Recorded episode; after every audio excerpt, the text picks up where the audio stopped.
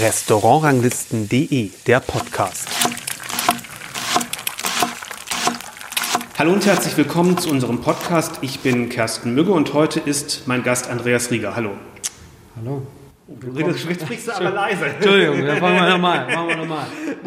gut. Hast du mich gerade auf dem Trocknen? Ich habe mit einer längeren Einleitung gerechnet. Nee, die kommt jetzt. Die ja. kommt jetzt, die längere Einleitung. Das lassen wir einfach so weiterlaufen. Ja, ich freue mich, dass es nämlich endlich geklappt hat, ähm, weil wir schon ziemlich lange nach einem Termin gesucht haben. Ähm, denn die Idee für diese Podcast-Folge ist schon vor über einem Jahr entstanden, als ich in der sechsten Folge unseres Podcasts über die Veränderungen im Berliner Sterne Restaurant 1 unter 0 gesprochen habe und dann noch mal ein bisschen an die Küche von Andreas Rieger, äh, der ja da der erste Küchenchef war, ähm, äh, erinnert habe. Und da hattest du mir freundlicherweise eine kleine Nachricht drauf geschrieben, dass das äh, sehr gut gefallen hat, was ich gesagt habe und äh, daraufhin habe ich dann gedacht, ja, dann lass uns doch mal ähm, auch noch mal ein bisschen an diese Zeit erinnern, aber auch darüber sprechen, ähm, was du jetzt machst. Wo sind wir hier und was machst du hier? Ähm, wir sind im Michelberger Hotel in äh, Berlin-Friedrichshain an der Warschauer Straße. Und ähm, ich bin jetzt hier seit, seit etwas mehr als zwei Jahren und ähm, bin hier quasi fürs, fürs Food Development, also Entwicklung in allen Bereichen, die mit Lebensmitteln in Berührung kommen. Also sei es vom, vom Einkauf, sei es über die Lagerung, Kreativprozesse in der Küche, ähm, Optimierung in allen Bereichen. Also wo du Lebensmittel siehst oder dabei sind, da äh, hänge ich dann auch mit drin. Heißt mehr Management.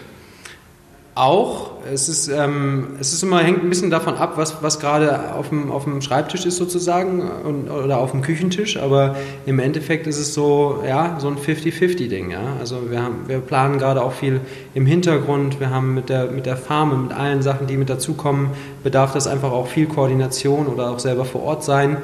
Und da ist es dann natürlich immer äh, von der Küche abgeschnitten. Aber ich gucke schon, weil es ist ja doch meine Leidenschaft, die nach wie vor in, in, mir, in mir tickt und pocht. Und da, da lasse ich mich natürlich auch in keiner Form dann äh, dessen berauben, dass ich irgendwie in der Küche sein kann.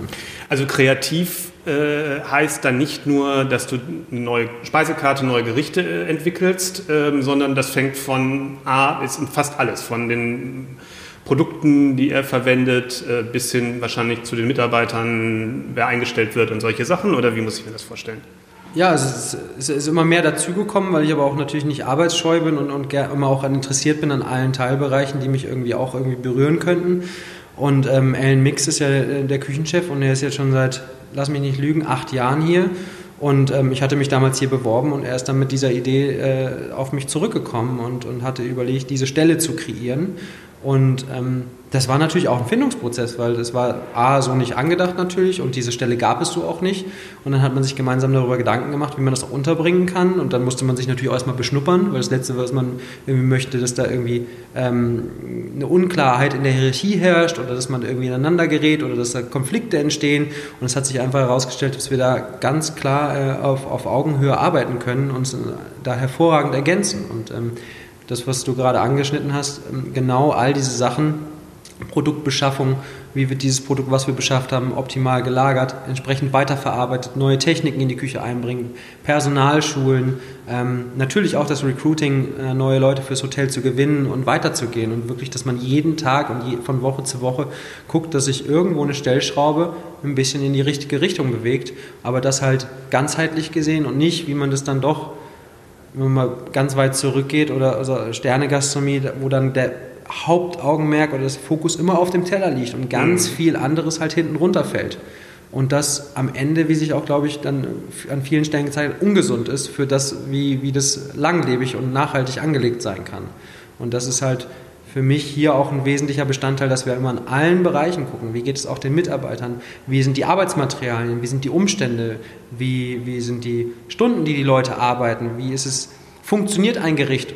Oder ist das nur ein Ego-Ding? Ich will das Gericht auf der Karte haben, aber ich sehe bei keinem eine Freude im Gesicht, wenn es angerichtet wird. Also das ist, das sind wesentliche, und das habe ich im 1.0 damals schon gemacht, wenn ein Gericht nicht funktioniert, wenn ich gemacht habe, okay, für mich ist die Idee umsetzbar und, und die funktioniert so.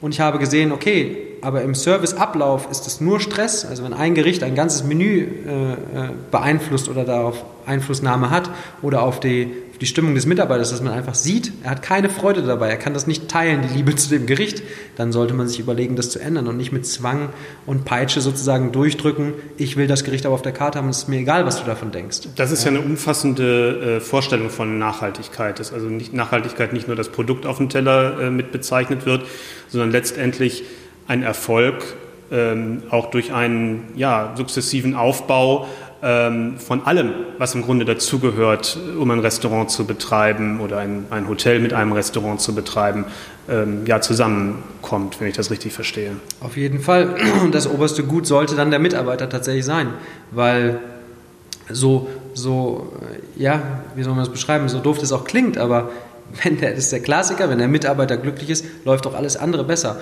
Und da kann ja auch jeder Küchenchef oder jeder, der mal eine leitende Position in der Küche inne gehabt hat, der weiß, es gibt viele Probleme über den Tag und, und die man zu, zu managen hat und mal kleine Feuer zu löschen hat. Aber wenn es personell, wenn's personell eng wird oder brennt oder einen gute Leute verlassen oder wie auch immer, das, ist, das, das, das trägt sich Wochen mit in den Betrieb ein.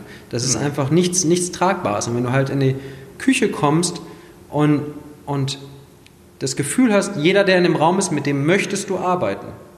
Ja? Und das ist ein wesentlicher Unterschied zu, mit dem muss ich arbeiten. Und ich weiß nicht, wie viele sich da selbst in die Tasche lügen, hm. aber ich möchte das nicht mehr für mich, dass man in einen Raum kommt und da Leute sind, die man aufgrund der, des Lebenslaufs entschieden hat einzustellen, weil die gut können, aber mit ihrem Ego oder mit ihrem Charakter eigentlich einen Negativeffekt auf das Team bringen oder so. Nur damit ich gute Leute kriege. Da gucke ich lieber genau umgekehrt dass die Leute mit der richtigen Attitude und Einstellung in den Betrieb landen, weil alles andere ist wie ein, wie ein Kader, da kann man selber gucken, dass die das lernen und auf, äh, aufarbeiten können, wenn es da Lücken gibt.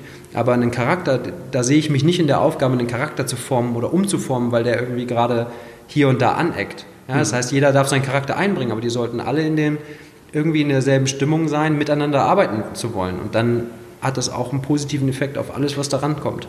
Das sind ja schon ähm, Fähigkeiten, die man selber auch irgendwie lernen muss, das zu erkennen, wie eine Stimmung in einem Raum ist, wer dazu passen könnte, das auch relativ schnell zu erfassen beispielsweise, ähm, wie jemand ist, äh, ob der in das Team passen könnte oder nicht. Wie hast du das gelernt?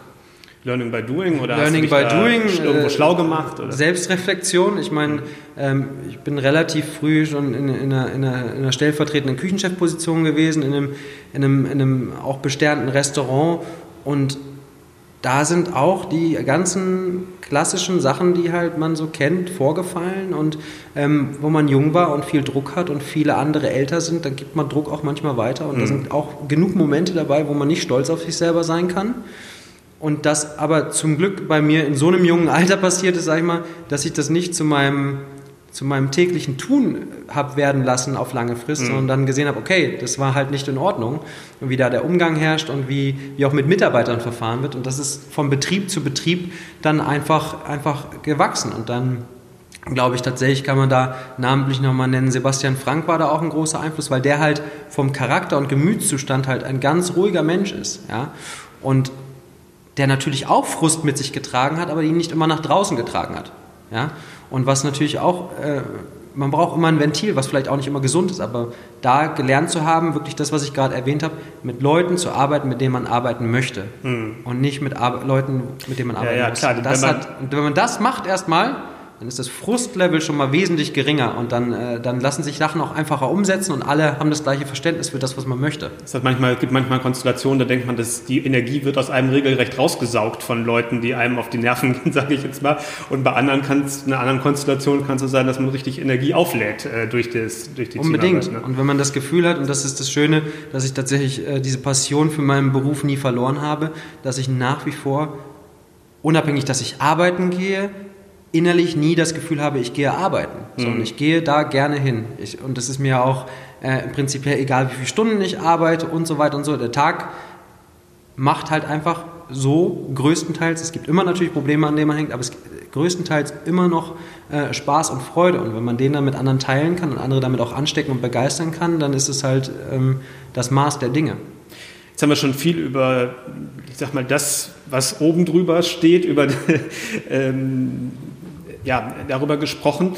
Wenn man hört Hotel und Restaurant, dann denkt man ja in 98 Prozent der Fälle an gepflegten Mainstream. Das macht ihr hier aber auch nicht, richtig? Das ist richtig, aber ich glaube. Was macht er denn? Um also, das mal, um das mal so zu sagen, weil vielleicht weiß es ja nicht jeder. Und, ja, äh, also wir haben uns ja auch viel verändert, um aber trotzdem im Kern beizubehalten, was das Restaurant ist, weil das Restaurant äh, sich, glaube ich, schon von Anfang an Wert darauf gelegt hat, eigenständig zu agieren und trotzdem im Hotel zu sein. Das heißt, es war nie so ausgelegt, dass das Restaurant als, als Verpflegung der Hotelgäste anzusehen ist, sondern das Restaurant hat sich schon, schon lange als selbstständig etabliert. Ja, das heißt, dass wir auch einfach auf einen großen Gästekreis außerhalb des Hotels blicken können, ähm, der, der auch in der Pandemie tatsächlich dann ganz angenehm war, wo halt Zahlen und Belegungen so, so gering waren. Und wir machen mittlerweile, ähm, kann, man, kann man sagen, eigentlich 80 Prozent des Menüs ist vegan. Ja, also wir haben nur wir haben eine, eine Menüfolge, die aber gebündelt zusammenkommt. Das erste, erste Serving ist dann halt äh, einfach ein paar Snacks, Kleinigkeiten zugänglich, Produktfokus ähm, und, und wenig Zubereitung. Also schon was damit gemacht, aber einfach offensichtlicher, um was es geht. Das zweite Serving sind dann, sind dann ähm, drei, meistens drei verschiedene Gemüsegerichte. Kann was Flüssiges sein, kann Püree dabei sein, kann etwas, etwas Angemachtes, kann warm, kann kalt sein. Auch meistens noch so eine Mischung zwischen ähm, etwas, was man mit den Händen essen kann oder was zum Teilen ist. Also es ist immer so angelegt, dass es auch zum Teilen ist, weil das ist nämlich das, was wir im Kern beibehalten wollen. Das ist nämlich das, was es vor der Pandemie war. Wir haben im Prinzip alle Teller waren als Shared-Konzept ausgelegt und das war etwas, was ich auch ähm, als sehr schön empfunden habe. War natürlich in der Pandemie etwas schwieriger, als natürlich keiner mehr willentlich war, mit einem äh, das Essen zu teilen oder das Brot zu teilen. Da haben wir das natürlich ein bisschen aufgehoben, aber auf jeden Fall der Wille war da, das zurückzubringen. Und dann kann man ähm, sich entscheiden, ob man bei vegan äh, bleibt oder ob man halt einen omnivoren Gang isst, ob der dann nur ein Geflügel ist, ob das dann Fleisch ist. Ähm, Fisch machen wir doch meistens eher als, als, ähm, als Special, das heißt, wir gucken da, welchen Fisch wollen wir diese Woche reinkriegen und dann übertreiben wir es auch nicht mit den Zahlen, sodass wir wissen, hey, innerhalb von ein bis zwei Tagen ist das dann auch äh, im, im Restaurant an den Gast gegangen und wollen dann nicht anfangen, dann irgendwie über Wochen das zu machen. Und ähm, und dann kann man sich entscheiden, ob man das Ganze dann noch mit dem Dessert abschließen möchte. Auch da natürlich die Option vegan oder nicht vegan. Das heißt, ähm, das, das ist, kann mal ein Käse sein auf der nicht veganen Seite. Es kann, kann aber auch einfach ein, wo, ein, wo ein Eis dabei ist, einfach ein Cremeeis, wo irgendwie Sahne oder Butter oder Ei mit drin verarbeitet ist. Aber es ist so schon vom Preisgefüge her, dass man sagen kann, es ist was, ähm, ja, für jeden Tag ist jetzt vielleicht übertrieben, aber es ist jetzt nicht so sehr zugänglich. Sehr zugänglich. Ja. Ich sag mal, das ist jetzt nicht, dass Leute Schnappatmen bekommen, die jetzt nicht so häufig in hochklassige Restaurants gehen, wenn sie genau. die Speisekarte sehen. Ne? Ich meine, das Menü machen wir jetzt für 44 Euro und ähm, was, was jeder an Getränken dazu konsumiert, das bleibt ja jedem dann auch überlassen. Ob das eine Flasche Wein ist oder nur glasweise oder ein Aperitif oder nicht. Aber ähm, aus meiner Sicht sehr, sehr zugänglich. Und das ist natürlich das Schöne, den, wenn man dann Techniken oder Dinge mit einfließen lässt, die man vielleicht dann eher aus aus, ähm, ja, weiß nicht, ob man da von Niveau sprechen sollte, weil ich glaube, jede Esserfahrung kann ein tolles Niveau sein, egal ob das auf der Straße ist oder in einem Restaurant, wo man halt fast einen Urlaubsgehalt äh, ähm, lässt. Ja. Ähm, aber dass du einfach Sachen einbringen kannst, die, die die sich genauso umsetzen lassen in einer einfacheren Küche mit, ja. mit weniger Händen und äh, mit einem schlichteren Menüstil als, als in einem Restaurant, wo du, wo du vielleicht äh, den ganzen Tag darauf hinarbeitest, wie ein einzelner Teller auszusehen hat. Das wollte ich gerade, das war im Grunde die Frage, die ich im Kopf hatte, die sich anschließt. Ähm, wenn ich jetzt, ich kenne ja nur die Bilder, weil ich hier noch nicht gegessen habe, aber es ist ich kann durchaus gewisse Verbindungen zu der Optik von früher ähm, aus dem 1 unter 0 Zeiten auch sehen, weil es so eine Klarheit auch äh, hat und so eine, ja, also Klarheit ist das Wort, was mir dafür einfällt, weil es irgendwie sehr schlicht im positiven Sinne ähm, aussieht, zumindest was ich von Bildern her sehe und genau mich, mich diese Frage gestellt habe, ob das jetzt eigentlich in dem Gedanken auch nachhaltig zu arbeiten, sowohl was Produkte angeht als auch was Mitarbeiter angeht, leichter ist, ähm, weil sagen wir, das ja auch wirtschaftlich in Anführungszeichen Zeichen sich anders darstellt oder ob das schwieriger ist, weil man viel, viel mehr ist und äh, anders, also ja, ist es einfacher oder schwerer? Kompliz Frage kompliziert gestellt, Antwort. Beides. Beid, also die Antwort ist auch relativ einfach. In der, in der Antwort ist beides. Wenn man da jetzt ins Detail drauf ähm, einzugehen, äh, Gerichtentwicklung geht natürlich wahnsinnig viel schneller. Mhm. Wenn man natürlich auf ein, auf ein Portfolio zurückgreift, was leichter anwendbar ist. Und ähm, ich auch gar nicht äh, sehen würde, dass wir das so intensiv an den Gast äh, tragen, wie, wie, ich es vorher gemacht habe. Ich würde es auch heute nicht mehr machen, selbst wenn es äh, in der Art von Küche angesiedelt wäre. Aber es ist ganz klar vergleichbar. Also Ge Gerichte, die, die, wir, die ich hier serviere, aufgrund gerade dieser Einfachheit und Schlichtheit und mehr Zugänglichkeit, kann ich innerhalb von zwei Stunden bis zwei Tagen äh, entwickeln. Mhm. Ähm, und, und, und zu der Zeit vorher vergleichsweise habe ich zwei Wochen bis zwei Monate an dem Gericht gearbeitet. Ne? Mhm. Natürlich nie, nie konstant am Stück, das ist klar, aber immer wieder ne? Denkpausen, ja, ja, Reflexion, klar. ist es so, weil, weil der Ansatz da noch viel holistischer war und einfach, einfach dieses ganzheitliche da sein sollte. Mhm. Ja? Und zwar dann, dass wirklich jedes einzelne Element auf dem Teller ähm,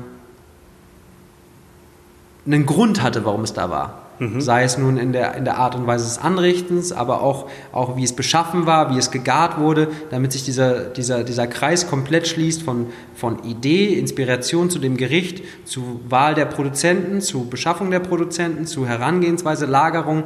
Ich habe ja im, im 1.0 haben wir im Prinzip jedes Mal, wenn wir ein Gericht gewechselt haben, die Küche ein bisschen an, angepasst und, und fein getuned. Das heißt, wir haben dann wirklich geguckt, dass, dass das wie eine ganze Maschinerie läuft damit es ein stiller und, und, und reibungsloser Service sein kann, dass du halt, dass du halt Dinge in der Küche umstellst und umtransformierst, damit, damit jetzt dieses Gericht genauso eingebunden ist in einer Reihenfolge von 10 bis 12 Gängen äh, wie, wie das vorherige. Und mhm. dann einfach geguckt haben, gemerkt haben, okay, da müssen wir doch nochmal, dass wir das 10 cm nach da verstellt und das machen wir jetzt von da und es wäre sinnvoll, das Element von da kommen zu lassen und so weiter, dass das optimal eingebunden ist. Und das dann halt noch mit dem vollen Background. Ich habe manchmal an Gerichten gearbeitet, die waren deswegen auch der, der, der langsame Wechsel zu der Zeit an Gerichten, wo ich dann zwei Monate daran gearbeitet war und dann hat sich mir das entweder mir selber nicht erschlossen, also dieser, dieser volle Kreis sozusagen, wie sich das für mich anfühlen muss, damit das Gericht komplett solide dasteht. Und dann, und dann hat es vielleicht nochmal geklappt und ich habe aber auch genug Gerichte einfach verworfen. Mhm. Ja? Wo wir gesagt haben, es ist eigentlich irgendwie zu 90 Prozent fertig und, und stellt qualitativ rein vom Geschmack und von der Optik überhaupt keinen kein, ähm, keinen schwachen Kandidaten da, sondern fügt sich genau auf der Ebene der anderen.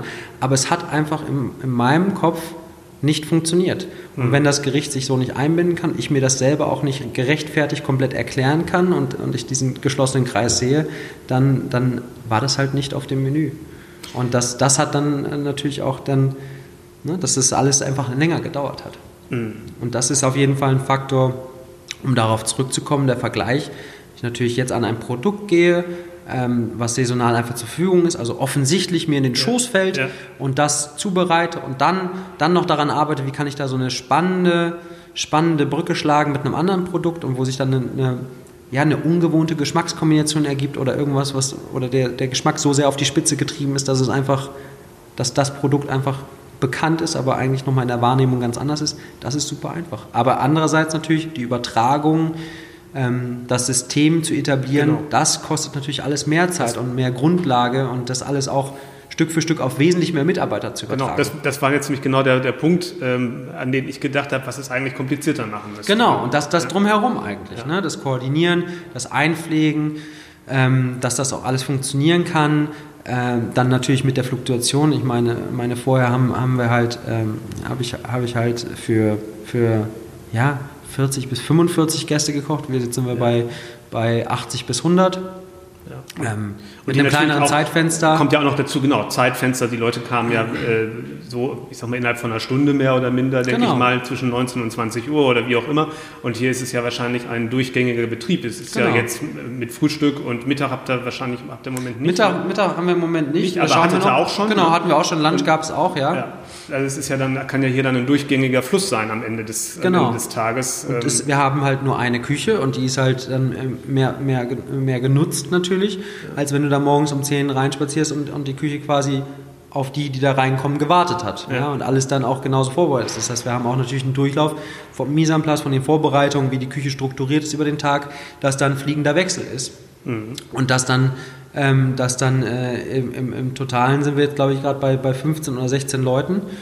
Und äh, das ist dann einfach natürlich anders. Und diese Strukturen. Informationsfluss und solche Sachen sind wahrscheinlich all solche Sachen, wichtig. Ne? Genau. Und das, aber der Wunsch ist auch da, da niemanden zurückzulassen und jetzt zu sagen, ah ja, das ist jetzt halt die Morning Shift und was interessiert die das, was wir am Abend machen? Genauso umgekehrt. Wir machen Cross-Training, das heißt, es sind auch immer wieder Leute vom Dinner mit im Morning, natürlich anteilig zu ihrer Arbeitszeit bei uns wesentlich weniger, aber und ähm, das ist das nächste, sobald wir, weil wir suchen natürlich immer noch ein, zwei Leute, sobald die dann auch da sind, dass es vom, äh, von unserer Morgen- oder, oder Tagschicht dann auch im, im Dinner teilnehmen mhm. und dann am besten im Idealfall, um auch den Rhythmus nicht zu zerstören, für einen Wochenblock. Und dann kommt jemand vom Frühstück einfach mal eine Woche ins Dinner und umgekehrt genauso. Und dann können wir monatlich einen 1 zu 1 Wechsel machen, dass einfach zwei Personen tauschen, um auch den Respekt und den Verständnis für die jeweils andere Ebene zu schaffen.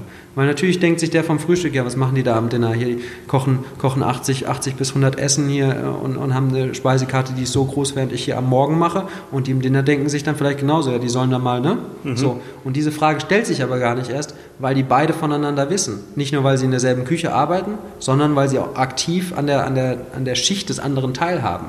Und das ist wichtig, wenn man halt alles miteinander teilt, dass dieser Respekt halt da ist, damit das, damit das, was vorbereitet ist und die ganzen Waren, die da sind, auch genauso betrachtet werden. Also die Maxime, bewusst arbeiten mit Produkten und Menschen, ich sag mal, was heißt das im Jahr 2022, wo die Gastronomie vor beträchtlichen Herausforderungen und Problemen steht? Die Nachwirkungen der Pandemie, die Preisentwicklung, Mitarbeitersituation, sprich äh, wenig äh, ja, Fachkräfte haben sich aus der Branche verabschiedet, Nachwuchsprobleme etc. Äh, ja, was heißt bewusstes Arbeiten da für dich in dieser Zeit heute? Ja, das heißt, man muss, man muss, man muss, äh, man muss sowohl schnell sein, in dem, wie man reagiert und wie sich der Markt entwickelt hat. Aber im Idealfall muss man schneller sein. Weil ich glaube, dass, ähm, dass, dass die Gastronomie das schon, schon lange verpennt hat, mhm. ja, sich da zu drehen und immer eher eigentlich nur reagiert hat und dann immer falsch reagiert hat, weil es oft, oft äh, nicht unbedingt an den Kunden oder den Gast weitergetragen wurde, sondern in-house geregelt wurde und das Kartenhaus jetzt langsam so ein bisschen in sich zusammenfällt. Und ähm, man einfach jetzt gucken muss, dass man natürlich nachkommt auf die Reaktionen von dem Generationswechsel und was die Pandemie jetzt mit sich gebracht hat. Da haben sich ja schon viele Strukturen angepasst. Oder auch Generationswechsel bei Mitarbeitern. Generationswechsel bei Mitarbeitern, aber auch dann natürlich die Anpassungen ähm, wie Tarifverträge, wie Ansprüche an Arbeit, wie erfüllend das sein muss und da halt aber auch dann Mitarbeiterzufriedenheit. Es ist nicht mehr unbedingt, dass das nur diese Lebenslaufjagd ist und, und man da von Restaurant zu Restaurant springt, was ich immer noch heute wie vor 15 Jahren keinem empfehlen kann, weil selbst wenn man ein Jahr in einem Betrieb ist, man immer noch betrieblich gesehen und somit auch an dem, was man an Wissen mitnehmen kann, sei es nun küchentechnisch, also Kochtechniken und Co., aber auch strukturell, nicht annähernd das mitnehmen kann, als wenn man langfristiger in einem Betrieb ist von zwei bis drei Jahren. Das heißt, man muss auch nicht zehn Jahre in einem Betrieb arbeiten. Das setzt mhm. sich gar nicht voraus. Aber dieses, dieses Lebenslaufjagd von Jahr zu Jahr hinzugehen, ja, das kann sich ganz spannend lesen und, und ist vielleicht auch ein schöner Lebenslauf, ist für mich aber tatsächlich eher, eher ein Manko in einem Lebenslauf, wenn da nicht mal mehr die Bereitschaft ist oder, oder die, das Durchhaltevermögen. Mhm. Ähm, oder die Unzufriedenheit, die sich vielleicht bei einem Mitarbeiter schnell einstellt, um dann wechseln zu wollen, was auch immer der Beweggrund eines Einzelnen ist. Und äh, ich glaube, die Aufgabe von jedem Restaurant, Hotel oder wie auch immer, oder von jedem All Betrieb allgemein, das muss sich ja nicht auf Gastronomie beschränken, ist halt, sich für die Zukunft aufzustellen. Und das heißt halt, den Mitarbeiter da auch auf, äh, äh, ins Boot zu holen, nicht zu sagen, so, wir müssen gucken, dass wir unsere Umsätze wirtschaftlich nächstes Jahr da und da liegen, weil sonst können wir das und das nicht mehr bezahlen. Weil wer soll das erwirtschaften, äh, was vonnöten ist, wenn du die, die Leute nicht hast? Und das ist halt genau das Thema und diese Zufriedenheit einfach zu sehen. Und nicht, dass die Leute an ihrem, und da kann man, glaube ich, aus Eigenerfahrung sprechen, an ihrem einzigen freien Tag in der Woche ähm, 80 Prozent des Tages das Bett aufsuchen, weil einfach keine Kraft mehr da ist oder keine Energie und man sich irgendwie für die nächsten sechs Tage erholen muss. Ja. Und da muss man, glaube ich, jetzt gucken, dass, dass die Leute wieder Spaß und Freude an der Arbeit haben und die dann auch in den Job einbringen können und dass man das in den Gesichtern sieht. Ja, und das umzusetzen, ähm, ist sicherlich noch eine, wahrscheinlich eine ganz große Aufgabe für die Branche, so wie ich das höre. Darüber geredet wird ja schon viel, aber nicht so viel gemacht wahrscheinlich. Ja, es gibt immer mehr in, in, investigativen Journalismus, die da doch die eine oder andere Sache zutage gefördert haben oder, oder äh, zumindest hingehört haben, wo sich jemand offenbaren möchte. Ähm, aber aber äh, egal welches Beispiel ich da gerade im Hintergrund an, an, ankreide oder, oder erwähne, das ist keine, das ist dann immer so eine große Empörung, aber das, das, das ist einfach Standard gewesen. Also es, ja, ja. werden da so ein paar einzelne Köche an den Pranger gestellt, irgendwie oft für, für Sachen auch, wo ich mir dann denke, so, ja, aber es sind nicht nur diese fünf.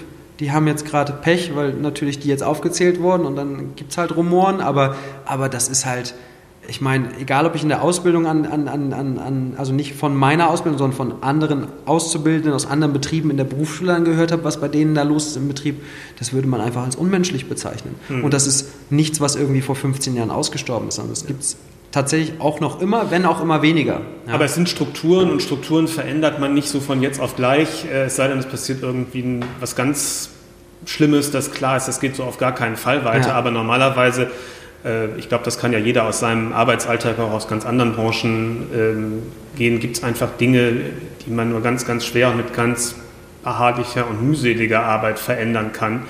Ähm, weil der Mensch halt einfach so ist, wie er ist und ja. Äh, sehr an, vom Gefühl her immer sehr den, an dem Bestehenden so festhält und nur zu einem bestimmten Grad an Veränderungen auf einmal gerne möchte. So, das ist, ist glaube ich, so. Das kann ich aus meiner, aus meiner Arbeitswelt auch äh, total nachvollziehen. So, ne? Ja, ich glaube, ganz wichtig ist da tatsächlich dann als, als, als, als Mensch in einer leitenden Position, egal ob man nun ein Inhaber von einem Geschäft ist oder, oder äh, eine Küchenleitung innehat oder auch nur einen Posten leitet innerhalb einer Küche, man muss immer ein bisschen zurückdenken, wie man sich selber in der Position ja. gefühlt hat und ob man das für sich gewünscht oder gewollt hätte. Ja. Und natürlich ist dieses, habe ich so gelernt, trage ich so weiter, eine einfache äh, Phrase, aber die, die sollte man vielleicht mal hinter sich lassen und überlegen, ob die oder die Entscheidung, die ich jetzt fälle, was für einen Effekt die hat und äh, was meine Mitarbeiter darüber denken und ob die mir dann noch mit Respekt begegnen können oder ob die sich im Hinterkopf denken, gut, das mache ich jetzt noch drei Monate und dann bin ich hier weg. Mhm. So, ähm, und ich glaube, wenn man solche Entscheidungen mehr trifft oder mehr nach diesem Credo trifft, dann kann man äh, sich auch langfristiger aufstellen und kann auch ein bisschen reflektierter mit dem umgehen, wie man, äh, wie man Entscheidungen trifft und, und wie das halt für Mitarbeiter aussieht. Mhm. Ja, wichtiger Punkt, aber wir wollen auch noch mal ein bisschen über Essen reden. Sehr gerne. Sozusagen. Sehr gerne. Und ähm, ja, ich habe die Zeit im 1 unter 0 angesprochen, weil das war ja wirklich, äh, ist ja damals, als es 2015, glaube ich, aufgemacht hat, ähm, relativ schnell sehr bekannt geworden, einfach weil deine Gerichte eine Optik hatten, die man in Deutschland so, würde ich sagen, noch nicht so häufig gesehen hat. Ähm, so eine Klarheit und Purismus, ähm, auch auf bestimmte Produkte zu gehen. Das war schon ein Hingucker und ich denke mal, damals gab es noch nicht ganz so viel Instagram wie heute, aber diese Bilder haben sich schon vielen Leuten, die sich für Fine Dining interessieren, klar im Kopf abgesetzt. Wie ist es so entstanden bei dir, dass es zu solchen Gerichten, zu solchen Tellern, zu, solcher, zu so einer Optik gekommen ist? Ähm, hattest du dafür irgendein Vorbild hat, oder, äh, oder irgendwie eine Anfangsgedanken, wo sich das dann weiterentwickelt hat? Naja, also in, in erster Linie glaube ich, ähm, ist das Einfachste, so ein bisschen seinem Charakter zu folgen und nicht so viel, da, nicht so viel dahin zu arbeiten, was man denkt, was andere erwarten. Weil ich glaube, das ist das Schlimmste und das ist auch das Schlimmste in Deutschland, dass halt immer noch so Standards erfüllt werden, gefühlt auf Tellern, wo man sich denkt, okay, kannst du bitte aufhören, diese Kresse zu kaufen und die da irgendwie so draufzulegen und kannst du bitte aufhören, irgendwie, na, Dinge, die man halt kennt und die ich nicht mehr sehen kann. Und mhm. das auch schon vor zehn Jahren nicht mehr sehen konnte, wo ich das Gefühl habe. Und es wird immer noch gemacht, wo ich mir denke, wer sagt euch das? Ist das eine Stimme wirklich in euch drin, die euch sagt, macht das? Oder denkt ihr, das wird von euch erwartet. Und das ist natürlich äh, das Problem immer ähm, von, von, von so Einheitsbrei oder von so Sachen, die sich durchziehen. Ja. Ähm, aber tatsächlich gab es dann, ich habe auch in einem ganz schlichten Hotel gelernt, äh, ähm, ein gutes, gutes, gutes Hotel, wo ich, wo ich gelebt habe im Dorf, wo ich aufgewachsen bin. Und dann lernt man natürlich andere Leute kennen und, und, und, und hört Sachen von anderen Restaurants und versucht dann auch den Weg dahin zu steuern, ja, von alles selbst gemacht zu, und, zur Spitzengastronomie und so weiter. Und da gab es dann im Jahr, wie war das denn? 2000, ich glaube, sieben, acht oder so mhm. war das. Und dann habe ich irgendwann ein YouTube-Video gesehen von, von, das war äh, von, von Bo Bech, den mhm. kennt man aus Dänemark, der ist mhm. ja doch da auch eine Ikone. Ja. Und äh, das war damals noch das Restaurant Paustian. Ja. Und ähm, da gab es halt so eins der ersten Videos gefühlt, wo jemand einfach im Zeitraffer quasi äh, sein Menü konsumiert hat. Ich mhm. glaube, das war sogar von denen selber, ich weiß es gar nicht mehr tatsächlich. Das kann man bestimmt noch finden. Mhm. So. Und dieses Video habe ich mir bestimmt, keine Ahnung, 20 Mal angeguckt oder so. Da wird einfach das Menü und es war. Ähm, und der ist ja gar nicht einer, der irgendwie in der, so eins zu eins in der New Nordic Cuisine einzu, ja, einzusehen ja. ist. Der hat schon auch viele französische Einflüsse gehabt und, und auch ne, Tomaten, Olivenöl, Avocado, all diese Sachen, die, die für ihn, wo er auch in Verbindung gebracht wird mit seinen Signature Dishes. Aber dieses Menü hatte halt eine Losgelöstheit für mich, Essen einfach als Essen zu betrachten und nicht in irgendeinen Rahmen zu quetschen. Mhm. Und da gab es einfach diverse Gerichte, die, die ähm, ja, in der Art und Weise, wie sie waren, und sie waren nicht immer schlicht, auch wenn er, auch wenn er ein Purist ist, ähm, die einfach sich damals eingebrannt haben, in dem Sinne, dass das für mich Gastronomie, wo ich damals im Victorian in Düsseldorf gearbeitet hatte, was ja doch eher klassisch zu dem mhm. Zeitpunkt ausgerichtet war, unter äh, Christian Penzorn damals noch, ähm, wo wir doch sehr viel Französisch mit mediterranen Einflüssen gekocht haben, einfach was völlig anderes war. Mhm. Und das hat so das erste Mal so ein bisschen so abseits von dem Bestreben, ich will mehr und mehr lernen und mehr und mehr wissen und irgendwie besser kochen können und mit Produkten und so weiter, so eine Mauer eingerissen in dem, was mit Essen eigentlich möglich ist und was man machen kann. Und von da an hat sich natürlich auch in, der, in, der, in dem Willen, nicht irgendetwas zu kopieren oder eins zu eins äh, so zu machen oder umzusetzen, der Gedanke einfach von Jahr zu Jahr, von Restaurant zu Restaurant immer mehr formiert oder in die Richtung bewegt, was man selber für einen gut findet. Ohne das jetzt irgendwie zu stark in eins der Restaurants zu pressen, in denen man gearbeitet hat, sondern sich da immer eher zu orientieren, ähm, in den Küchenchef rein zu versetzen. Was passt in dieses Restaurant ja. und diese Dinge mit einfließen zu lassen. Aber ähm, das war natürlich nicht so einfach dann beim, beim, beim Start vom 1 oder 0. Erstmal mhm. trotzdem irgendwie diesen klaren Cut zu machen. Nämlich nicht das klassische Ding, ein Sous-Chef ja. wird jetzt Küchenchef ja. und führt dann fort, was er in den letzten 10, 15 Jahren gelernt hat. Mhm. Und das war auf jeden Fall super schwierig. Ja. Also das war ganz, also da musste ich ganz, ganz viel abstreifen von mir und um sich ganz bewusst auch gegen Sachen entscheiden. Und ich habe mir im Prinzip, um in diese Stilistik und in meine Charakteristik, wie ich das auf dem Teller mag, reinzukommen, habe ich mir selber im Prinzip Regeln auferlegt, mhm. was ich möchte und, mit, und die aber nicht Regeln, in die ich mich, wo ich mich in irgendwas reinzwinge, sondern Dinge, mit denen ich eh in meiner Grundhaltung leben kann, wo ich aber auch nicht mehr die Ausnahme gemacht habe. Ja. Ich sage, ah, das machen wir jetzt so. Ja, sei es nun, keine Ahnung, ein Produkt, ein Milchprodukt zum Beispiel, ist immer ein schönes Beispiel, nicht irgendwo dazu zu tun, nur weil es dazu passt, sondern wenn das Gericht mit einer Kuh oder mit einem Milchprodukt nichts zu tun hat oder das Milchprodukt nicht der, der, der, Fokus drauf sein sollte, dann habe ich es nicht mit eingearbeitet. Alles ohne, ohne tierische Fette zu machen. Ja, und da rede ich noch gar nicht, ich rede noch gar nicht von Veganismus ja, oder so, ja, ja. aber für mich ist ein tierisches Fett ein reiner Wohlgeschmack. Ja. Und das heißt, egal ob das Fett auf der Hühnerbrühe, äh, die Butter in der Soße oder was weiß ich, es ist immer Wohlgeschmack, aber nie, aber es schwächt auch immer den Charakter ab. Das heißt, wenn ich eine sehr spitz gekochte Soße habe und da zwei Flocken Butter einrühre, natürlich schmeckt diese Soße toll. Mhm. Aber ich nehme ja auch ganz viel von ihren Spitzen, weil die Butter natürlich dafür sorgt, das alles so ein bisschen zu verschleiern, abzudecken und sowas. Und das waren und all solche Sachen. Ich, ich koche nicht mit Alkohol zum Beispiel, hm. wenn der Alkohol in dem Gericht keine Rolle hat. Wenn ich jetzt irgendwie Bier, Bier in dem Gericht eine Rolle spielt, dann habe ich mit Bier gekocht mhm. oder mit einem Wein oder was weiß mhm. ich. Aber ähm, und ganz viele andere Sachen, natürlich durch die Regionalität und den Bezug eher zu lokalen Produkten, ist einfach aus mir heraus, weil ich von einer Ananas keine Ahnung habe, ja. weil ich von einer Banane keine Ahnung habe, weil ich von einem Pfeffer keine Ahnung habe. Ich kenne das, wie es verkauft wird, ja, ja. aber ich weiß natürlich auch von Bildern, wie die Pflanze aussieht. Aber halt nur aber, von Bildern, ja. Aber einen Apfel, mhm. ich habe schon einen Kern zerbissen, ich habe ein Kerngehäuse gegessen, mhm. ich habe einen Wurm im Apfel gehabt, ich kenne einen unreifen Apfel, ich kenne einen reifen Apfel, ich kenne einen vergorenen Apfel, ich kenne den mhm. Baum in klein, von der Blüte. Ne? Der Bezug ist einfach da, mhm. den ich mit einer Ananas nicht habe. Und daraus heraus hat sich das ganz, ganz logisch entwickelt. Also war denn schon auch schon damals, um das nochmal so zwischenzufragen, die, diese Optik, nur die Spitze sowieso schon eines sich mehr oder minder äh, von dir äh, ausgearbeiteten Gesamtkonzepts auch? Ja, natürlich, aber dann ist das der Anspruch, der Eigenanspruch, weil natürlich das auch immer das klassische Ding ist. Man ist irgendwie immer so enthusiastisch und neugierig in seinen mhm. jungen Jahren und möchte lernen und machen mhm. und tun. Und bei ganz vielen Menschen merkt man, das verliert sich mit der Zeit. Ja. Und die sind dann irgendwann 30, 35, 40 und dann wird nur noch recycelt. Mhm. Ja?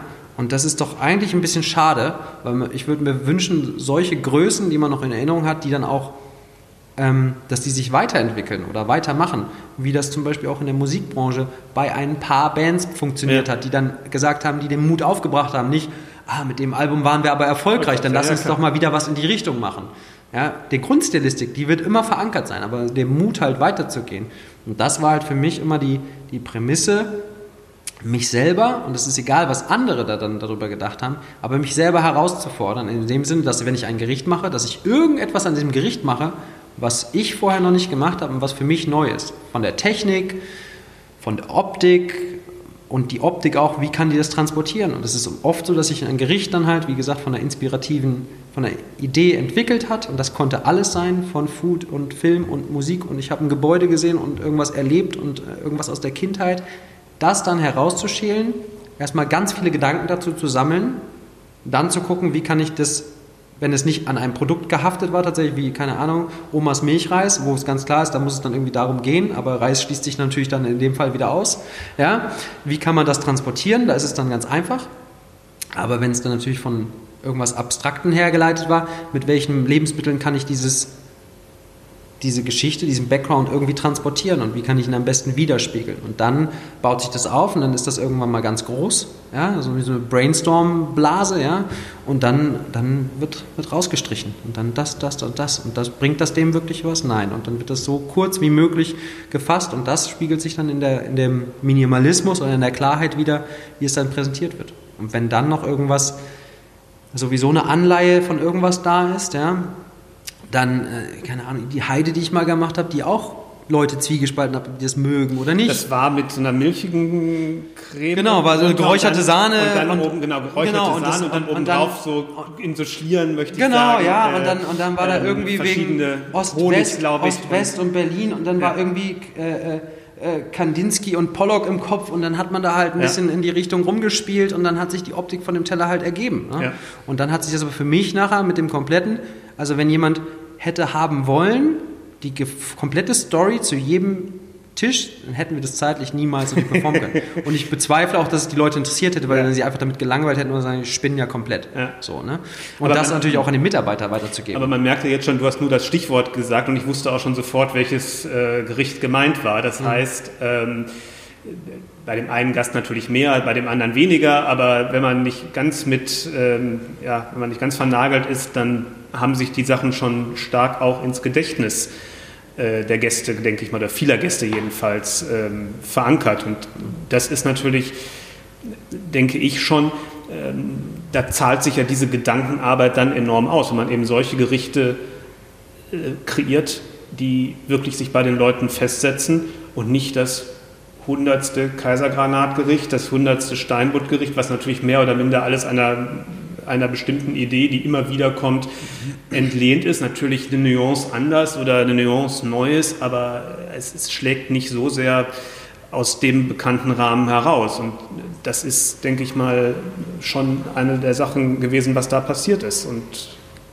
ja, aber es hat natürlich auch, andererseits, das muss man auch sagen, es hat ja auch natürlich auch angeeckt. Ne? Es ist das, ja ist, nicht, das ist genau ist ja, der ist Punkt. Ja nicht, ist ja nicht nur, es ist ja nicht... Äh, das muss man dann in Kauf nehmen, oder? Ja, das muss man in Kauf nehmen, muss man auch drüber stehen. Und da sind auch manchmal sind Sachen gestanden, da muss man sich dann schon auch ein bisschen... Also ich habe tatsächlich da eine ganz einfache Medizin für mich gehabt oder ich brauchte gar keine Medizin, weil ich Symptome gar nicht erst aufkommen habe lassen. Ich habe die Sachen einfach nicht gelesen. Mhm. Ja? Weil, weil ähm, äh, Ratschläge von schlauen Menschen, die mit, mit Kritik auseinandersetzen mussten, haben einfach gesagt, mach einfach weiter und lies diesen Müll gar nicht erst. Mhm. Weil es wird immer Leute dazwischen geben, die einfach komplett aus dem, aus dem Sachverhältnis komplett heraus irgendeinen Kram schreiben. Mhm. Sei es nur aufgrund von Unzufriedenheit, weil man das abends noch im Kopf äh, des Weins geschrieben hat oder, oder weil man einfach jemandem schaden wollte und so. Und ähm, da sollte man vielleicht auch selber in der Zeit, in der wir leben, ähm, wo sich jeder doch in der Lage ist, sehr gut vorher, vor allen Dingen über einen Restaurantbesuch selbst aufzuklären, ob das etwas ist, was einem gefallen könnte oder passen könnte. Ja. Äh, das heißt, man muss ja nicht, da muss man keine halbe Stunde studieren. Nee. Ja, da kann man Guckt einfach mal kurz in guck, sozialen Medien. Könnte das Essen sein, was ja. mich interessiert? Ja, nein. Und wenn es Nein ist, warum gehe ich dann ins Restaurant? Nur um mal wieder einen Verriss zu schreiben oder um sich zu kritisieren? Kann man alles machen.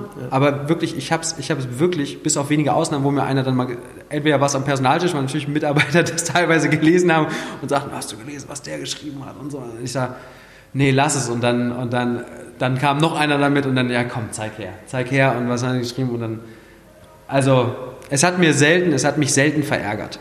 Ja. Sagen wir es mal so. Ich habe dann doch geschmunzelt und dachte mir, ist okay. Ja, also man und das äh, nicht, weil ich irgendwie mich in einer erhabenen Position gesehen habe, äh, dass ich das gedacht habe, die haben es nicht verstanden oder so. Nein, ich habe mir einfach gedacht, die Person hat für sich einfach eine Entscheidung getroffen, ähm, die vielleicht nicht richtig war Und vielleicht war auch irgendwann mal ein Gast davon bei, der das mochte, was ich gemacht habe, optisch, und sich dazu entschieden hat, vielleicht aber auch enttäuscht war. Das kann man natürlich nicht vermeiden. Aber, aber, das ist ja auch aber, eine andere Form der Kritik, sage ich jetzt Genau, mal. und wenn dann auch, und ich war offen dafür, wenn Ja. einer mit einer fundierten Kritik kam, Ja. wo ich auch merke, die Person weiß auch, worüber sie redet und ich will nicht einfach nur Frust ablassen. Oder so. Auch da hatten wir gestern, die gefragt haben, so, ihr seid doch ein Sterne-Restaurant, wo ist denn der Kaviar, wo ist das? Wo ich mich frage, okay, das ist, das ist nicht auf einem einzigen Bild, das ist Ja. nirgendwo kommuniziert. Das ist, wenn man das möchte, da gibt es wirklich zuhauf Restaurants, auch in Berlin, wo man das haben kann. Warum seid ihr dann hier?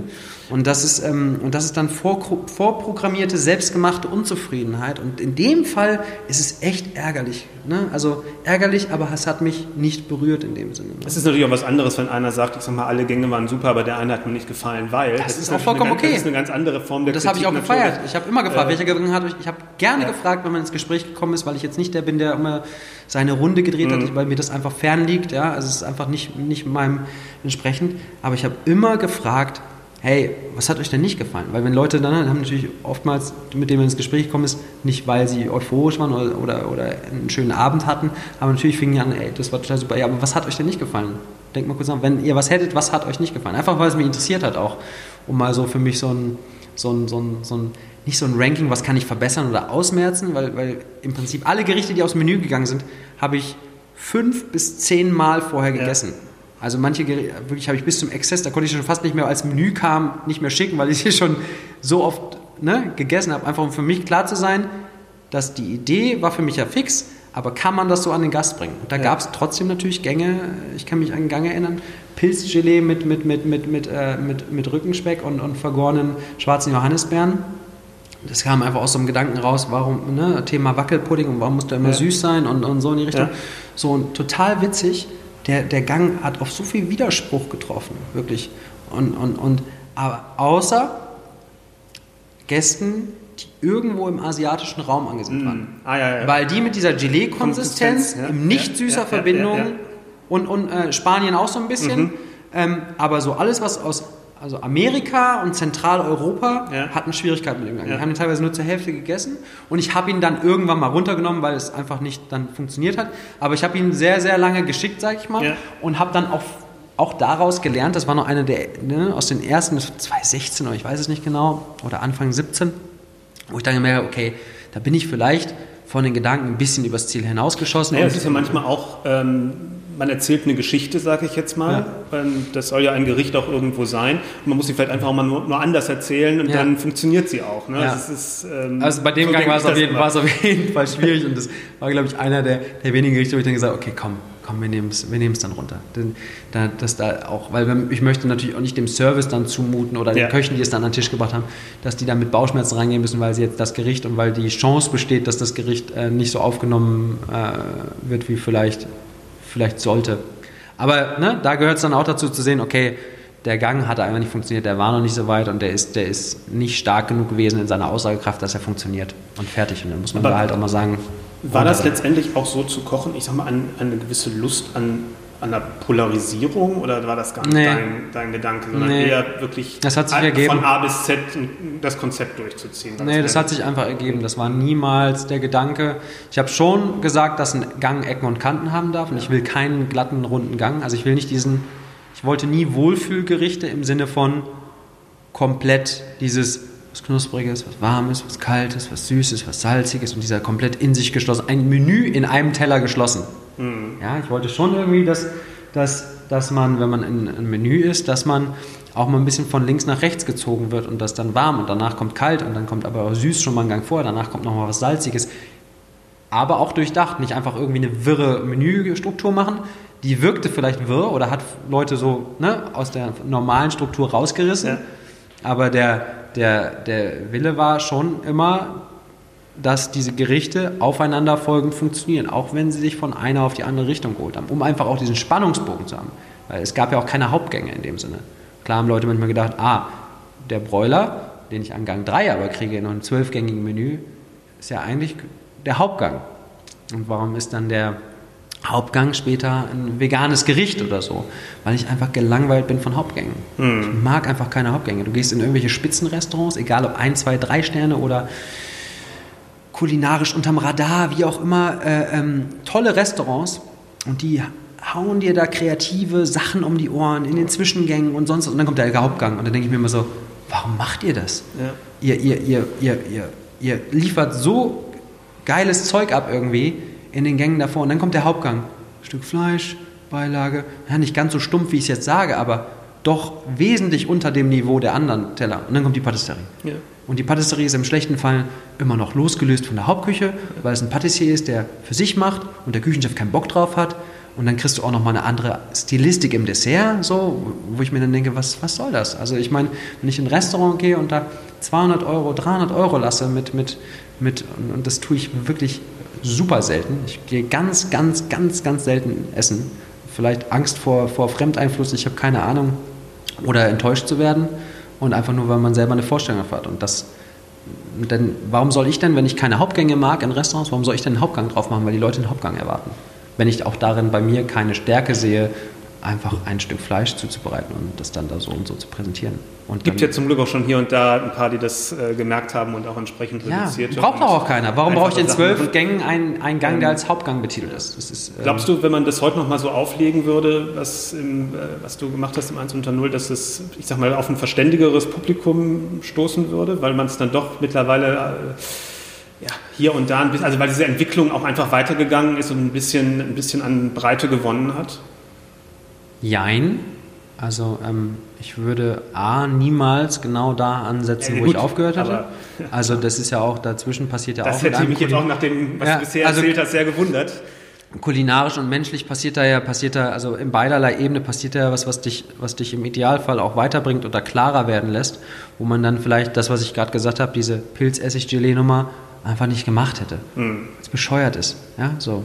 Und weil es einfach, ne, over the top war.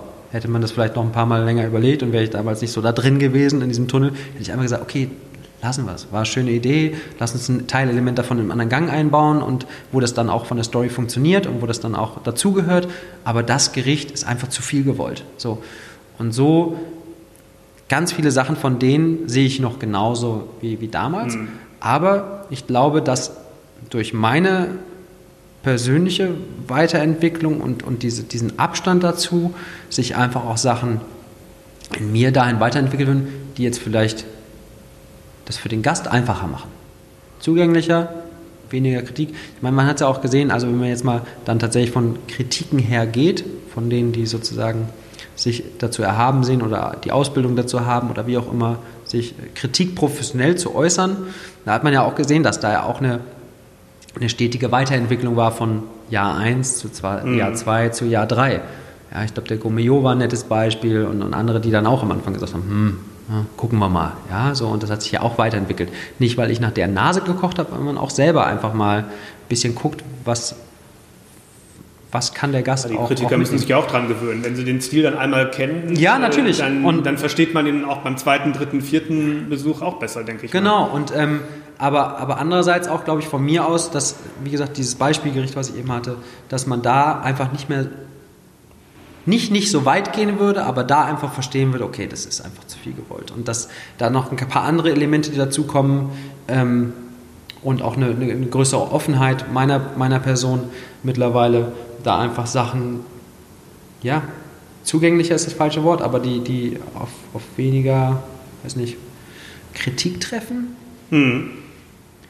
Ich will noch kurz ein ganz anderes. Klein, ich, ich sag mal so, ich habe selten so wenig Fragen von meinem Zettel gestellt. Ja, es ist äh, leider ein altes Laster von mir. Nein, nein, überhaupt nicht, überhaupt nicht, sondern weil du alles äh, schon schön mit beantwortet hast. Super, alles, alles schön. Aber einen Punkt möchte ich doch noch ganz gerne ansprechen, ähm, was dann auch noch äh, du zwischendrin noch gemacht hast, ein Buch, an einem Buchprojekt mit ähm, ja. gearbeitet hast. Ja. Kulinarisches oder ähm, das ist unser kulinarisches Erbe, so hieß das ja, Ding. Genau. Ne? Da ging es um ganz traditionelle Rezepte.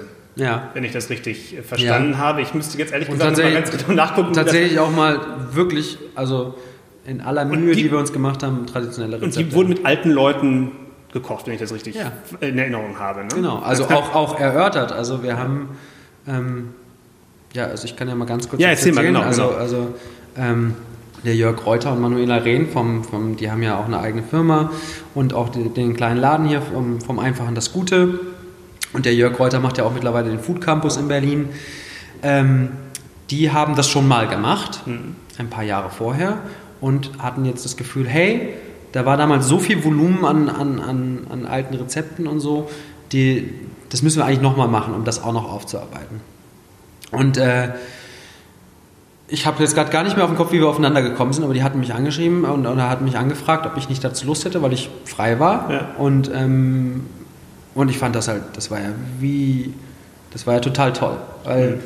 ähm, so nah an der Basis dran zu sein ähm, oder, oder auch mal wirklich abseits von dem 100. Buch Heimatküche und ja. hast du nicht gesehen, wo überall das Gleiche gekocht wird und teilweise man gedacht hat, man oder irgendjemand, ein Fremder hat für dich recherchiert und macht mal die Gerichte. Ich weiß nicht, wie diese Bücher teilweise zustande ja. kommen. Dazwischen gibt es auch ein paar Highlights, die wirklich, wo man Heimatküche oder wo jemand nachgeguckt hat, aber, aber ein Leipziger allerlei erschließt sich mir bis heute nicht. Ja, also, also kein Mensch hat Flusskrebse, Morcheln, Spargel und Erbsen zur gleichen Zeit zu Hause, geschweige denn das Portemonnaie dafür, das zu Hause mhm. zu haben.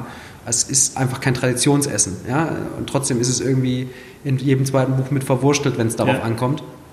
Und äh, das war wahnsinnig wertvolle Zeit, mit super, super viel Recherche verbunden, ähm, weil ich mich da mit der gleichen Akribie reingestürzt habe wie, wie in meinem normalen Arbeitsalltag. Und ähm, quasi jede, jede, jede Stadt, die wir da gefahren sind, es waren elf an der, an der Zahl, ähm, die wir im Zeitraum von, von zweieinhalb Monaten besucht haben. Jedes Mal äh, gebunden an, an eine Senioreneinrichtung. Das mhm. heißt, die Menschen waren alle zwischen 70 bis Ah, die älteste ist tatsächlich, war das, oh, war das, war das schon knapp an die 100? Ähm, wo man dann natürlich auch erstmal aufarbeiten musste. Ja. Also das heißt, ich habe dann irgendwie alles recherchiert, was das Internet und, und, und, Bücher hergegeben hat über die jeweilige Region und, und, und, Deutschland spezifisch geguckt, was, was wurde da gekocht und was ist so vergessen, damit man irgendwas hat, um die Leute zu triggern. Weil das ja. Ding ist, wenn die natürlich ähm, seit zehn Jahren oder länger in einer Senioreneinrichtung äh, ja. leben, ist man ja auch dann, Schlimmes gewohnt meistens. Ja, obwohl da, da waren echt ein paar, wo ich dachte, wow, mhm. also äh, Leute mit, mit Engagement, die wirklich den, den Leuten da auch was bieten und nicht irgendwie von der Stange kochen und jeden Tag das Gleiche. Aber trotzdem die mal ein bisschen wachrütteln, weil natürlich da ganz viel vergrabene Sachen waren und aufgrund des Alters und natürlich auch nicht mehr das lückenlose Gedächtnis und ja. Co. einfach die mal ein bisschen ja, kitzeln musste, um zu sagen, okay, aber gab es da denn nicht noch mehr? Weil natürlich hast du ganz oft Antwort, Kartoffelpuffer waren immer toll und, und, ja. und Eintöpfe und Co. Aber da dann halt mal an diesen ganzen Sachen vorbeizukommen und mal zu Sachen zu graben, die halt wirklich ähm, ja, vergessen oder, oder irgendwie weit, weit weg sind, das war die eigentliche Herausforderung. Das heißt, es gab am ersten Tag, es war immer zweitägig, das heißt, wir haben am mhm. ersten Tag die, die Leute kennengelernt, damit die auch einen Zugang zu uns haben. Ja. Weil natürlich war da nicht immer Aufgeschlossenheit, sondern musste erstmal, okay, hey, wir haben das und das vor, ein Buchprojekt und dürfen wir Fotos machen und so weiter. Da war auch erstmal ein bisschen, oh, warten wir erstmal ab. Ja. Das hat sich am zweiten Tag dann immer viel gebessert. Das heißt, wir haben am ersten Tag mit denen gesprochen, Kaffee, Kuchen, uns über Essen unterhalten. Ja. Vergangenheit, ähm, was gab es denn? Und da habe ich dann immer so Sachen reingeworfen, um mal zu gucken, sagt das jemandem ja. was? Ich habe da immer so Stichworte, aber kaum Belege zu teilweise ja, gefunden. Und dann waren da immer ein, zwei Leute, ja, natürlich, und ach stimmt, das gab es da. Und dann kam das so langsam und die sind richtig aus sich rausgekommen. Es sind so Sachen aufgekeimt dann wieder. Und dann, wo dann das, das, das ähm, Material schlecht zu war, was ich hatte, dann einfach mal tiefer zu fragen, wie wurde denn das zubereitet und dann einfach mit der Anleihe dann daran zu kommen, wie das irgendwie gemacht wurde. Mhm. Und das dann habe ich dann abends oder über Nacht haben wir dann, äh, also nachmittags dann direkt niedergeschrieben, uns entschieden, was kochen wir. Ja. Wir haben mal acht Gerichte genommen und haben davon drei Stück zu einem Menü gemacht. Ja. Und die anderen fünf wurden aber auch aufgearbeitet für das Buch. Und haben dann den Einkauf nachmittags gemacht, irgend gucken, wo ist der nächste Bioladen, lass mal eben gucken, ob wir da alles kriegen. Und dann fährt noch mal einer dahin und lass uns mal einen Sauerteigstarter anrufen bei der Bäckerei, ob die was haben. Dann wollten wir einmal Blutwurst selbst machen und von irgendwo frisches Blut herkriegen, was von einem Tag auf den nächsten gar nicht so leicht ist heutzutage. Ja, ja, und haben versucht, noch alles möglich zu machen. Und am nächsten Tag haben wir dann dieses Menü mit denen gekocht dieses drei, manchmal haben wir auch tatsächlich komm, wir machen vier Gänge und haben das auf. Und das war halt ähm, meistens sehr nah dran, anscheinend anhand der Gesichter, dass, dass, dass sie das wieder äh, entdeckt haben. Manchmal haben sie schon gesagt, ah nee, das haben wir anders gemacht, da habe ich das irgendwie, ne? Ja. Hat man auch vorbeigerudert an dem, wie es vielleicht sein sollte. Und, ähm, Junger Mann, das ja, ja auch so kam das mal. Kommen Sie mal her, dann packen die sich am Handgelenk da und so. Was haben Sie denn damit gemacht? Das machen wir so aber nicht. Und dann habe ich gesagt, okay, dann machen wir das wohl neu. Ja. Das war wirklich schon mal ganz witzige Bilder entstanden und auch ganz lustige Situationen. Aber das Wesentliche war tatsächlich unabhängig äh, auch wieder die eine, eine man war ja nie respektlos Älteren gegenüber, aber eine neue Respektebene und das wieder mehr wahrzunehmen und auch dieses Wissen von älteren Menschen mal wahrzunehmen und mit mhm. einzubinden und, und nicht irgendwie in Altenheimen abzuschieben und, und versauen zu lassen. Das andere ist halt diese kulinarische Reise. Ja. Und tatsächlich, also mein kulinarisches Verständnis für Deutschland hat sich ähm, erweitert, verbessert, ich weiß nicht, aber dass man halt viel, viel tiefer graben muss, wenn man die, die Wurzeln sozusagen hier wieder rauskennt. Und allein aus dieser Zeit keine Ahnung, ich habe nebenbei, glaube ich, irgendwie so 15, 20 neue Gerichte aufgeschrieben, mhm. die auf dem Niveau davor anzusehen sind, ja. ähm, wo es einfach ein leichtes war, im Anführungsstrichen, daraus ähm, das zu kanalisieren und, und, und auf, eine, auf eine avantgardistische oder moderne Küche äh, zu münzen.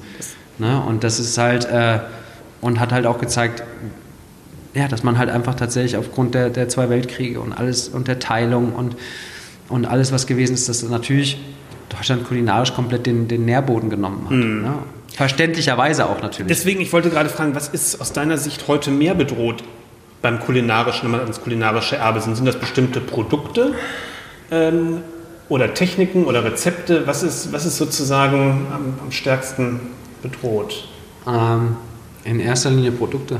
Mhm. Doch noch. Industrialisierung ist immer noch, also es gibt zum Glück mittlerweile viele, die sich stark machen für samenfeste Sorten oder alte Sorten. Und das keimt immer mehr auf und tatsächlich finden ja immer wieder Leute noch versteckt irgendwelche Schätze oder auf irgendwelchen, ähm, ich weiß gar nicht, wie man sagt, so Saattreffen, wo dann ein Austausch stattfindet und, und das mal wieder ein bisschen aufgelebt wird. Und man sich zum Glück bisher über die, die, die wirren Sachen, die aus der Industrie, über die Politik die letzten Jahre an uns herangetragen wurden, immer ein bisschen wehren konnte, auch wenn da immer noch wieder was von durchsickert, wie sich auf irgendwelche Sorten zu beschränken und den Anbau nur zulässig zu machen auf die und die Sorten und was nicht alles da schon gekommen ist. Ähm, aber die Techniken sehe ich relativ losgelöst. Ja.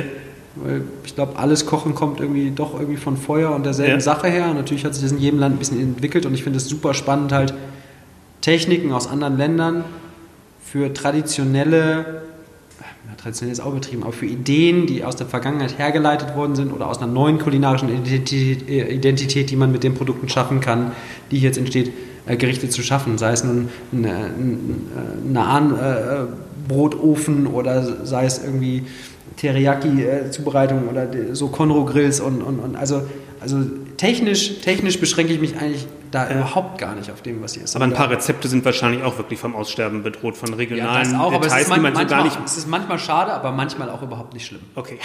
Also, es ist, also ähm, natürlich war mein Augenmerk auch darauf, wenn wir das machen, diese Rezepte, das habe ich dann nachts immer gemacht, diese Rezepte mhm. dann theoretisch aufzuarbeiten dass sie funktionieren können halt auch und natürlich auch ein bisschen ins Jetzt zu holen, ohne sie im, im Kern zu verändern. Mhm. Aber dann zu gucken, ne, okay, das ist halt wirklich Schwachsinn von der Kochtechnik, auch wenn das damals so gemacht habe. Es ist total sinnfrei, das so zu machen aus heutiger Sicht, das Verständnis für was mit dem Produkt passiert. Ja.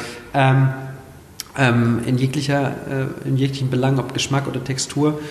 Und aber trotzdem, ähm, ja, das halt zu transformieren und ins Hier zu Jetzt zu holen, weil sonst ist es nur ein ein Aufarbeiten von Hieroglyphen, die keinen mehr interessieren. Man muss das schon auch, glaube ich, immer ein bisschen den, die, die, die moderne Sprache bei, beibringen an solchen Sachen. Ne?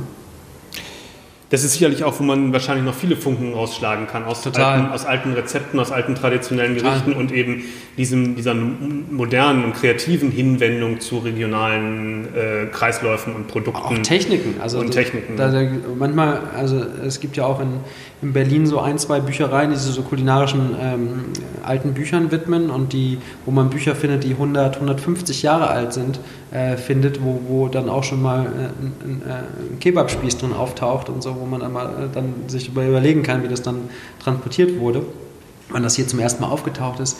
Oder halt äh, was ganz Ulkiges damals, ich weiß gar nicht, ob ich das noch wiedergeben kann, aber da ging es darum, äh, Spargel haltbar zu machen. Den hat man irgendwie in Heu geschlagen, mhm. den dann in Lehm geschlagen, wie so mhm. Backsteine fertig gemacht und dann in der Sonne trocknen lassen und, irgendwie, und dann, ich glaube, in einem Fass oder im Erdloch eingelagert. So. Also total okay. So Sachen, wo man sich denkt, okay, wo ist diese kulinarische Substanz äh, hin, wenn, wenn man sich damals anscheinend so einen großen Kopf gemacht hat, wie man solche Sachen sehr aufwendig und, und äh, äh, zu gestalten. Und, und deswegen war auch immer so der Ansatz, wenn es an Gerichte ging, der Versuch, ja, und man kann ja immer nur Versuch sagen, weil was ich darüber denke und andere, das muss ja nicht unbedingt äh, sich gleichen, aber der Versuch, ähm, Tradition zu erschaffen.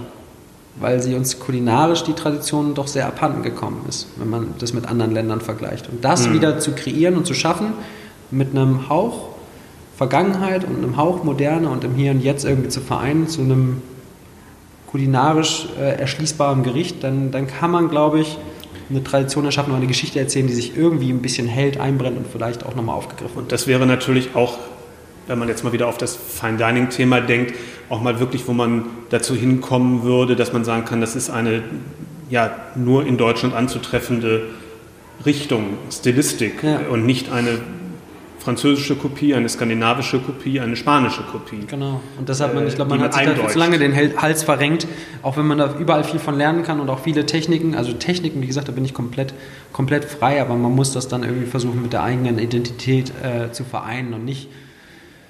Ich, ich, für mich ist es un, un, un, unbegreiflich, wie man sozusagen nie in Frankreich gewesen sein kann hm. und trotzdem französische Küche zelebriert, wie sie in französischen Hochküchen gekocht wird.